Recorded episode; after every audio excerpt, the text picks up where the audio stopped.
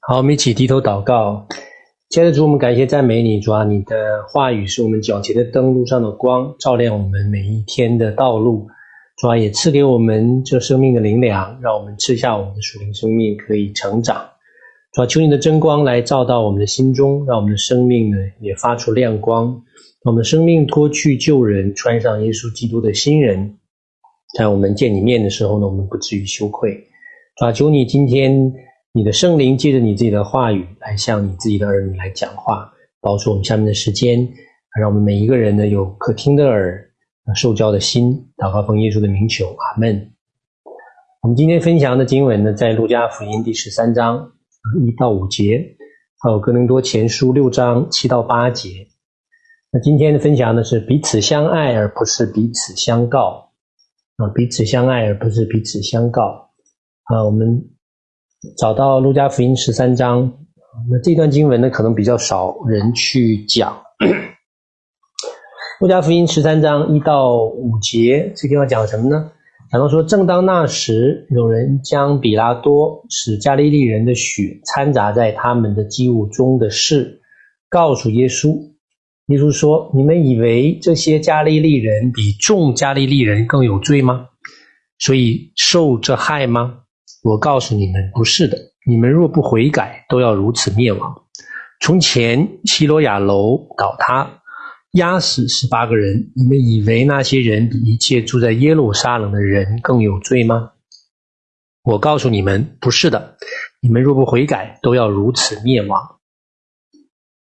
呃，那这是在福音书里发生的一段的插曲，在耶稣去服侍的路上呢，那么有人向耶稣来。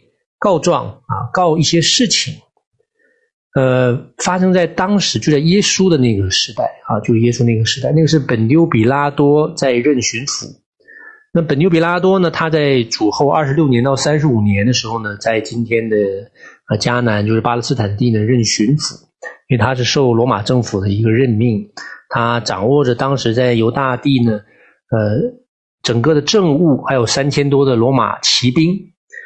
但是呢，因为比拉多呢，他以前一直都在呃罗马做这个护卫长，他不太熟悉犹太人的文化啊，所以他做了好多的事情呢，就触犯当时的这个犹太人的民情啊、文化呀。但是呢，他都一直用军力啊、武力去镇压。结果就在耶稣当时那个时，耶稣已经出来出来传道。他就发生一件事情，什么事情呢？就是比拉多呢想修建一条从所罗门池到耶路撒冷一条运河，一条水渠，啊，或者叫运河。那么当时他为了支付这笔钱呢，支付这笔钱，他就从那圣殿的银库当中呢去拿钱出来，强迫当地的犹太人。这个对于犹太人来讲呢，这是非常非常耻辱、羞辱的一件事情啊。那所以说，当时犹太是没有自己的国家，可是他们呢，对于这个圣殿呢，献祭啊、奉献还是非常非常看重的，因为这个钱是奉献给神的。那么这个动作呢，就激怒了当时的祭司啊、百姓，他们就非常非常的愤怒。那么比拉多呢，就就强迫把这个钱从等于从这个奉献箱里拿出来啊，就是这时候呢，犹太人就派了一些人呢，要去跟比拉多去要这个钱。在去要钱的这个过程当中呢，那比拉多呢就派了一些的兵丁啊，装扮成老百姓的样子。去袭击那些要钱的人啊，就在路上就杀他们啊，就是一路追一路杀。那结果就不巧，正好呢在路上的时候呢，发生杀戮的时候呢，又有一群人，一群加利利人，他们呢带着祭物呢要到耶路撒冷去献祭啊。我们知道说耶稣你也是在加利利长大的，加利利的犹太人带着祭物啊到耶路撒冷去献祭，就非常不巧啊这。我们用我们的话讲，真的是很倒霉啊！我们去献祭，结果遇见了罗马兵丁要杀人，结果这一群加利利人呢就很很悲惨啊！他们在路上的时候呢，就刚好遇见罗马兵丁要杀人的罗马兵丁，就把他们也杀了。所以他们的血呢，这些加利利人的血，就整个都溅到了啊，洒在了他们要带去献祭的祭物的上面。这个对于当时犹太人来讲也是啊，就是他们，因为他们是非常非常传统、非常非常宗教化的。你想想，你这个要去献祭的羊啊、牛啊，这是非常圣洁的啊，是不能有瑕疵的。人的血溅在上面，这是大逆不道、极其污秽的你整个亵渎了这个祭物，所以在当时呢，就就出现了这么一段啊，所以当时呢流传的很快，流传的很快。那么有人就拿这件事情啊去来告诉耶稣，告诉耶稣。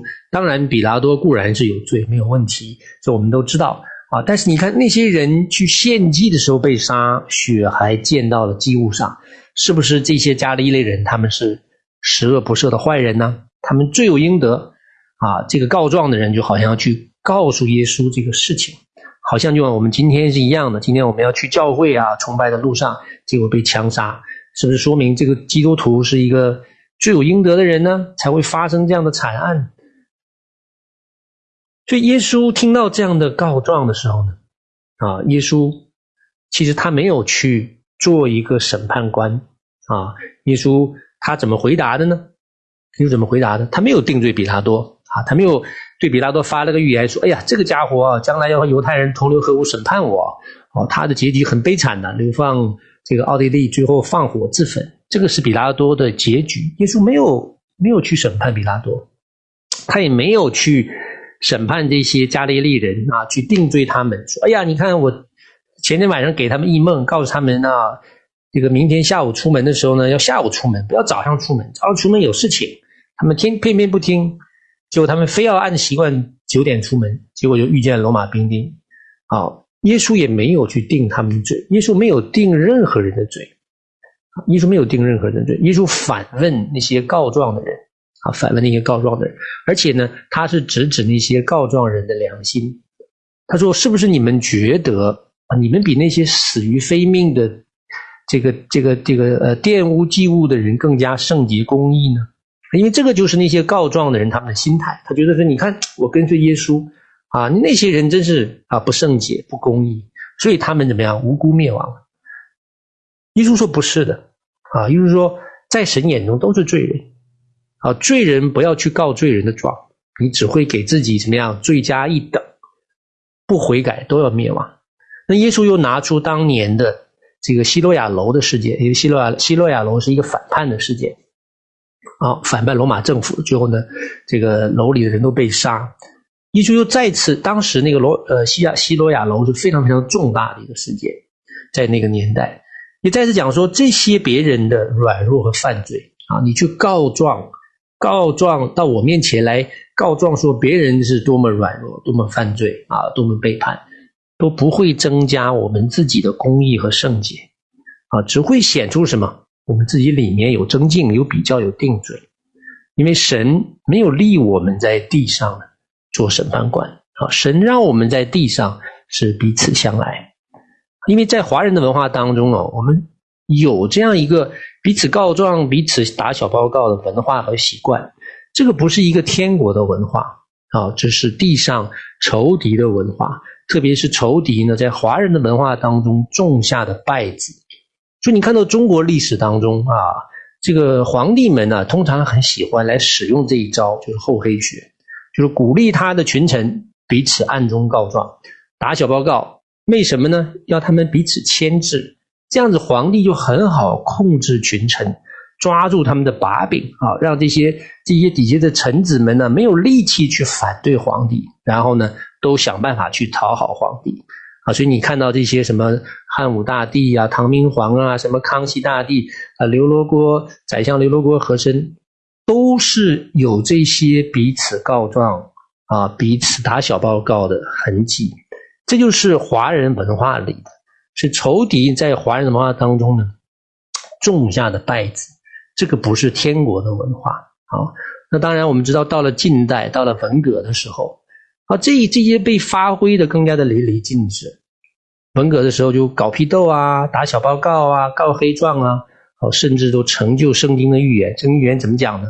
说父亲要告儿子啊，儿子要把父亲拉到官署，夫妻互告。好，这个在中国，在我们这一代啊，不用讲到说什么清朝、唐朝，就是我们这一代啊，就是六十年前，这个事情就发生了。这些历史的见证人今天都还在。啊，今天都还在，所以这些撒旦他是利用中国文化当中的糟粕啊，这些不属于的神的天国文化啊，来去攻击教会，那么使教会里也产生这样的彼此攻击啊，彼此告状，这样的事情都是破坏什么？彼此的信任啊，破坏团队的合一，让大家呢产生了猜疑，忙着解决纠纷，忙着澄清啊，这个告状啊，所以我们要祷告啊，祷告怎么样去求神呢？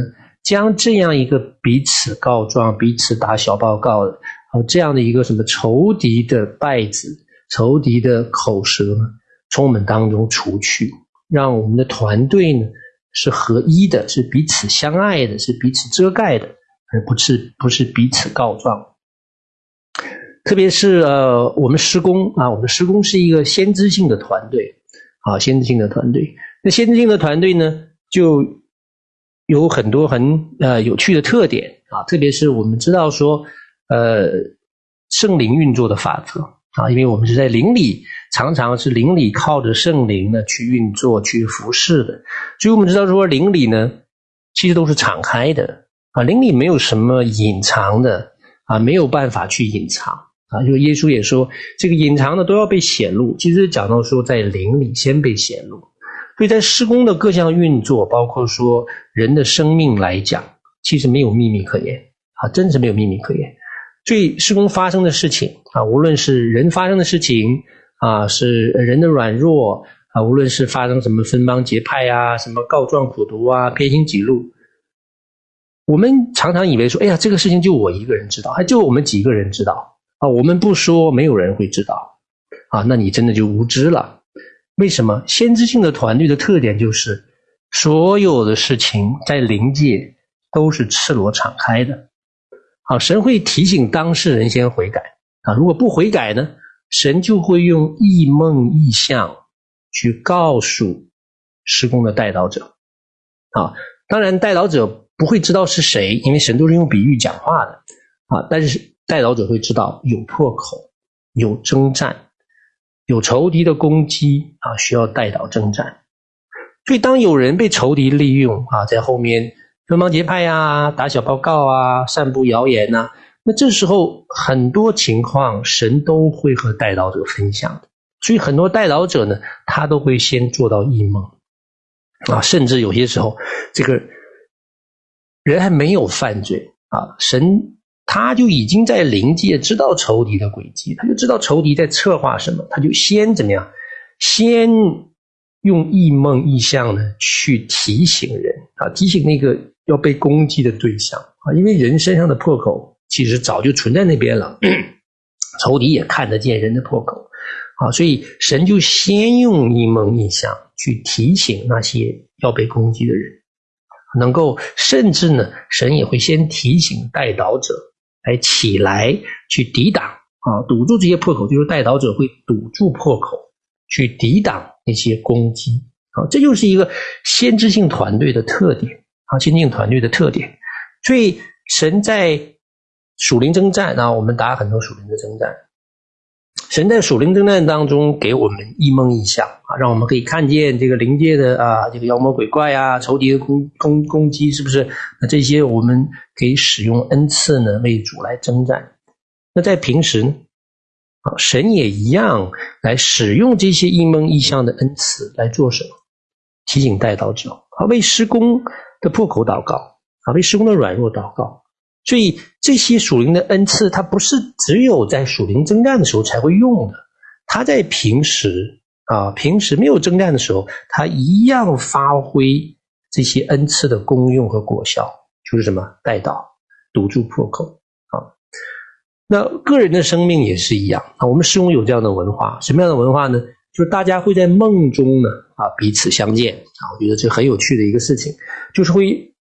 在梦里边呢，彼此梦见对方，彼此梦见对方。有的时候你梦到别人啊，是神对他人的一个警告，是奖赏、预言、印证啊。有些时候呢，会梦见彼此的软弱和缺点，甚至啊，当事人都还没有意识到，都还不知道说自己的生命已经产生负面影响啊。其实，代导者就已经先梦见啊，梦见其他人的光景，为什么呢？是让我们彼此告状、彼此定罪吗？不是，啊，是让我们彼此带导啊，这个就是一个先知性团队的特点。你你你要不成长，你长时间不成长，神就会提醒带导者为你带导，因为人生命啊成长，它是需要带导的。神盼望我们生命成长，是不是？可是我们在一个团队里啊，这个特别是先知性的团队，你长时间不成长，神就会怎么样？哎，派人来为你带导。你自己都不知道，你自己都不知道，好，你自己都不知道，因为一个属灵的生命成长需要属灵的带导，所以神就怎么样，就给带导者一梦，为那些软弱的带导，为那些需要生命突破的带导，你可能都不知道，这就是什么灵界，它是没有秘密而言的，没有秘密而言的，只是你不知道，别人知道而已。好，我再讲一遍，是你不知道，别人知道而已。在灵界，神是调动万有的带导者，啊，为家里的事、施工的教会的事情呢，都在带导，啊，所以灵界是没有秘密而言的。当然，如果我们能够凡事查验、悔改啊，迅速回应，那这样的带导可能会少一点啊。但是，就我对属灵生命成长的认知，人人都需要属灵同伴的带导啊，因为我们的生命就是需要带导，这就是我们人的特点。所以在施工啊，在施工里，在施工里这么多年，我非常相信啊，别人知道我的优点，别人也同样知道我的缺点和软弱。我也非常相信施工有很多人暗中为我带导，因为很多的带导者可能比我更了解我自己的软弱。为什么？因为那都是神告诉他们的啊，因为有好几次在我身上就发生。我还没有开始犯错，神就已经透过带导者做一梦，先提醒我，啊，要发生什么什么事情。有些时候我可能就没有反应过来，我说，嗯，怎么回事？真的吗？发生什么事情？啊，有些时候我反应过来了，及时去调整悔改，啊，但是不管怎么样，结局最后都要去回去乖乖认罪悔改，啊，因为什么？神在灵界，他早就看到，早就看到。所以我们在施工，我就知道说，哦，其实施工有很多的带刀者啊，比我还了解我自己的缺点和弱点。你想一想，施工有很多的带导者，比我自己还了解我的缺点和弱点。哎呀，我一想到这个事情的时候，我就可以深深的长叹一口气啊，真知道说我的生命是在神的手中啊，做人要低调。避免说我在台上吹牛，带导者在台下发笑的尴尬场面，是不是？别人都知道，只是说我们可能不知道。啊，这个就是一个先知性团队它的特点。那今天这种在邻里，我们要认知，也要熟悉这种邻里一个敞开的环境。为什么要学习？因为这个就是天堂，天堂的影子啊！我们这就是天堂的影子，其实就是什么？邻里敞开，我们在天上。我们都是用什么思想去交流的？我们的心思意念在天上，在灵界都是赤裸敞开的，没有秘密可言。所以我们在地上，我们为什么我们需要去训练我们的口舌啊，洁净我们的思想？因为那个都是为天上做预备的。好，因为在天上，大家是不会开口讲话的，思想就交通了。在天上一开口是什么？就是赞美、感恩。敬拜，没有别的，没有一句多余的废话，没有一句多余的废话。好，这个都是怎么样在我们的地上反映出来？因为我们今天就需要训练我们的口舌，管住我们的口舌啊，不去苦读，不去抱怨，不去告状啊，不去打小报告啊。我们的思想也要训练，因为这是什么？这是为天上做预备，地上都是天上的影子。那么教会施工国度里也是一样啊。你不需要去到某一个教会、某一个施工，神一样可以让你成为那个教会啊、那个施工的带导者。这个就是国度带导者，国度带导者。我去年的时候呢，就连续做了几个梦啊，梦到说在美国硅谷的某某某一间华人教会，我没有去过那间教会啊，我也没有不认识那位牧者啊，当然那个教会比较有名。牧者也比较有名，但是我私人并不认识他。可是我就突然梦到他们啊，连续的几个梦，那也梦到了那间教会的一些的灵里的状况啊。当然，神都是用比喻来讲。那我最开始梦到的时候，我心里也想说：“诶，神啊，你为什么让我梦到他们呢？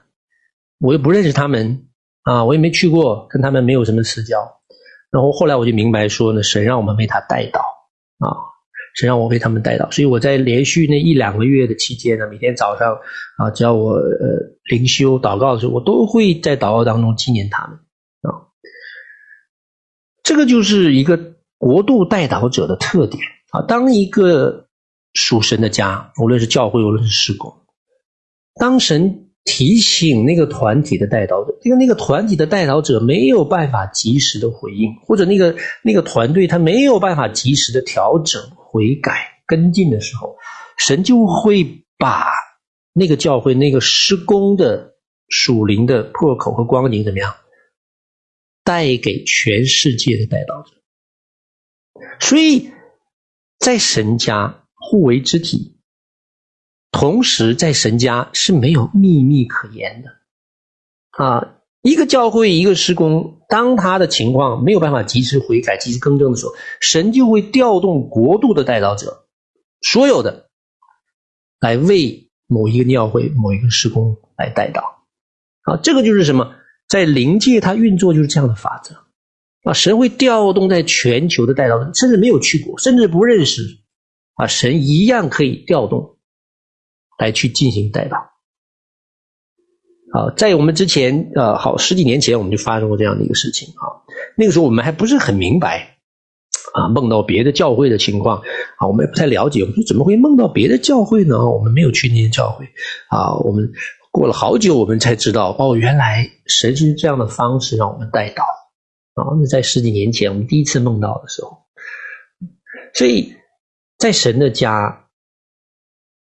个人也好啊，这个呃团队教会也好，是没有秘密可言的，只是说我们不知道而已。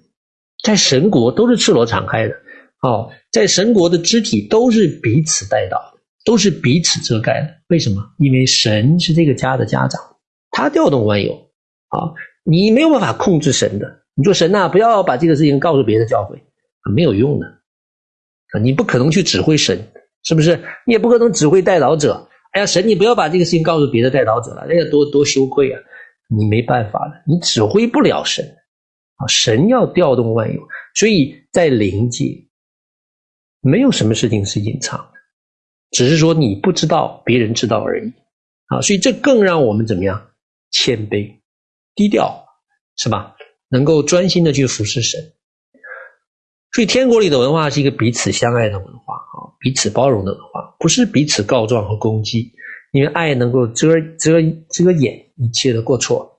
当我们面对别人的缺点啊，别人的软弱的时候，我们要如何应对呢？通常几种反应啊，第一种，这就是世界的肉体。确实，在世界当中，有些人的眼光是非常毒辣的，他们有这样的生活的阅历啊，这个生活的经历。他们看你一眼，哦，大概他就知道你半斤八两了。可是呢，这些属肉体的人呢，他们没有爱和包容，他们口无遮拦的啊，会怎么样？会去羞辱，会去定罪，会去曝光别人啊。这个是靠肉体去来面对。当你知道别人的软弱和缺点的时候，好。第二种呢，就是有先知性的领受，我们。透过祷告，透过异梦，透过异象，我们知道领受了别人的软弱、别人的缺点啊，或者是教会施工的软弱和缺点。这个时候呢，没有安静待祷啊，反倒怎么样？四处煽风点火，分享啊，就告诉别人啊，我梦到了，怎么怎么样，怎么样，要显出自己的恩赐和能力啊。那这个就是什么？这是一种属肉体的基督徒。第三种呢，就是爱心遮盖，爱心遮盖。就无论你是怎么领受的啊，无论你是自己看出来的，还是别人告诉你的，还是你在异梦异象当中领受的啊，不管你怎么领受，你学会安静待祷啊，等候神的作为，来询问神说下一步我要怎么做啊？那我在刚刚信主的时候啊，在那时候还在美国读书，那时候刚刚信主嘛，刚刚信主。这个年轻气盛啊，也也也生命呢也是啊乱七八糟的啊。那个时候，这个刚刚从刚刚从国内去大陆，呃，刚刚从大陆去美国读书啊，信主也不太懂得这些什么呃生命的原则啊，这个温柔谦卑通通都不懂啊。那时候就是一个很鲁莽的啊年轻人。那么在团契里呢，当然就难免的啊，呃，就我不晓得是伤害呢，还是得罪啊，得罪到了一些的弟兄姐妹，就有人呢去告状啊，把我告到了团契的辅导那那那边，这我都不知道的啊，我都不知道别人告状，那个时候就是呃也不太敏感啊，也很自私，不晓得别人在想什么啊，只知道就自己快乐就好。然后呢，就有人呢就告状，我猜可能是不止一个啊，因为那个时候真是自己也是无知，就告状告到团契的辅导啊。那时候我们团契的辅导是一对夫妇。那后来我怎么知道的呢？那这个团契的辅导啊，他是非常非常有爱心啊。别人大概有至少我猜至少有两两个以上的人嘛，就把我告到团契的辅导那儿。他告的什么？其实我也不记得了。然后呢，团契的辅导他没有跟我讲啊，他连让我感受都没有感受到，没有给我暗示说，你看看啊，你这刚信主年轻人啊，不知道自己半斤八两，口无遮拦啊，骄傲冲动什么啊，他没有跟我讲，没有上来就告告诉我发生什么事情，他也没有给我暗示，暗示说你要小心哦，你要没有暗示啊，也没有讲。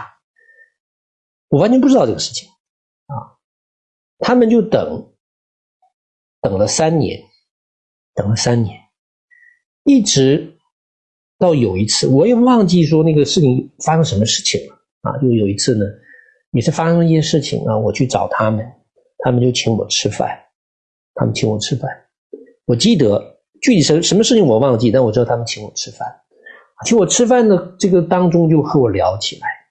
聊起来说哦，你知不知道这个之前呢啊，也有一些事情发生啊，我当时可能讲话呀怎么样啊，伤害到别人，得罪到别人，不是很很很这个恰当啊。他们说我都为你为你祷告了三年，一直在等候一个机会来跟你讲啊。结果当时因为发生一些事情。可能那时候我的心比较软啊，比较合适。他们等了三年，才跟我讲起三年前有人跟我告状，我我的生命发生了什么事情。所以当时我听到他们这样讲的时候，我非常非常的震惊啊！我震惊什么？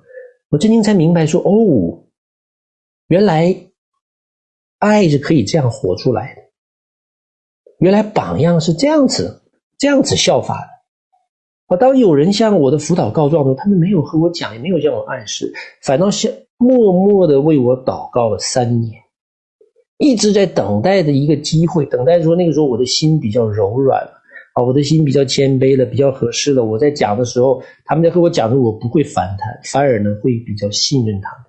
他们足足等了三年，啊，所以那一次给我的这个触动非常的深，我已经忘记什么事情。他忘记到底被告了什么事情，完全忘记了。这大概呢，可能是差不多二十年前啊。可是他们的那个榜样，一直到今天，我都记忆犹新。这个榜样告诉我什么？这榜样告诉我说，怎么样对人一个包容忍耐啊？因为我看到了一个实际活出来的榜样，真正的爱带导，没有任何的。脸色的控呃，巫术掌控，没有任何态度的改变，我完全就不知道我被告了。然后呢，在后面被我默默带到寻找一个神安排的合适的时间，然后再和我沟通这个事情。所以他们和我沟通的时候，我感受到的不是去定罪，我感受到他们真正的爱我，他们真正为我付出。好，所以那个时候我是很容易就接纳的，我很容易就接纳说，哦，真的自己生命有这个问题，为什么？我感受到是爱，啊，不是去责备，啊，所以这个就在我后来去牧会去带领的时候，哎，给我一个非常非常好的一个榜样，让我知道说，我原来要怎么样去包容，怎么样去忍耐。所以你看到说保罗，保罗为什么他可以责备哥林多教会？他跑去骂哥林多教会，是不是骂的很很重？讲的话都是很重的话，是因为他创立教会了，所以他可以随便骂人啊？不是，是因为他的爱心。他说：“我为我为你们哥林多教会流泪祷告，我甚至为你们舍命，我都愿意。若今天我们愿意为肢体流泪代祷，我相信肯定有人愿意听你的训诲，而且会排着队来听。为什么？因为别人感受到的是爱，而不是定罪和责备。